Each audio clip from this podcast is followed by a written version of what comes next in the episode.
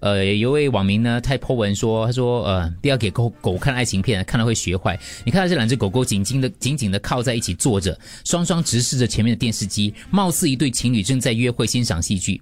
没有想到呢，当电视里面的男主角把手伸向女主角的肩膀的时候呢，其中一只狗忍不住照做。它毛茸茸的小手手吗？OK 啊，啊、就是神同步，立刻搭在另一只狗的背上面，吓到夸张啦，快了啊！他干嘛拆散他们？他把他手拿掉。很夸张哦，他就这样子嘞，就是事主马上就阻止他，你干嘛嫌人家抱着女朋友？你干嘛？没有想到下一秒，戏里的男主角二度搭肩的时候，狗又在搭肩，事主就笑了起来，觉得这狗狗太厉害了吧，这样就学了吧。网友看了之后就马上讲说，看了这个我才知道，我老公连条狗都不如。周某文是也是看戏，你没有搭肩在我肩上，对这这狗都会这样学。老公，你坐我旁边，你干什么去了？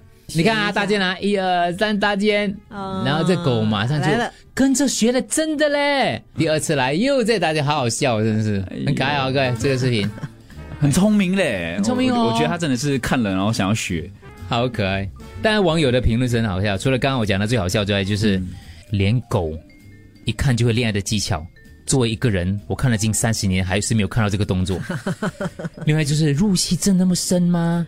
如果我是那个狗主人的话，我可能会马上让他们看另外一种剧剧类色情片，你讲讲不。是色情啦，就是看他们是不是也是有样登山，登山啊之类，或运动 啊，运动啊，啊。呃，叶问给他看叶问啊叶问哦，给他看叶问什么后果？对。